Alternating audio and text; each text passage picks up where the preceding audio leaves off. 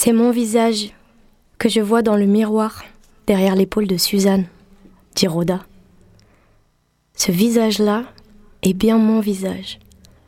Mais je vais reculer derrière elle afin de le cacher car je ne suis pas présente. Je n'ai pas de visage. Les autres jeunes filles ont des visages. Suzanne, Ginny ont des visages. Elles sont présentes. Le monde où elles vivent est un monde véritable.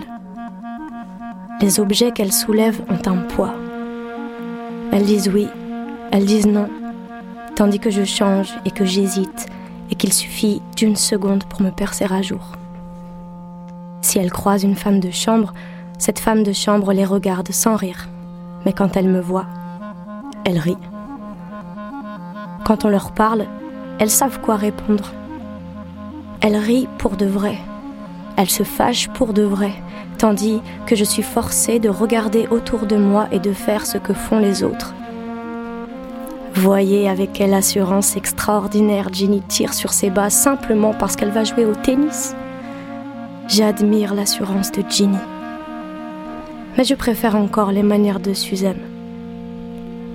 Car elle est plus résolue que Ginny. Et moins désireuse de briller. Toutes deux me méprisent parce que je les prends pour modèles. Mais il arrive parfois que Suzanne m'enseigne par exemple la façon de faire un nœud tandis que Ginny a son propre savoir qu'elle garde pour soi. L'une et l'autre ont des amis, auprès desquels elles vont s'asseoir. Elles ont des secrets qu'elles chuchotent dans les coins. Mais moi, je m'attache seulement à des noms et à des visages. Je les collectionne comme des amulettes qui préservent du malheur. Je choisis dans le vestibule un visage inconnu, et c'est à peine si je puis boire mon thé quand celle dont je ne sais pas le nom est assise en face de moi.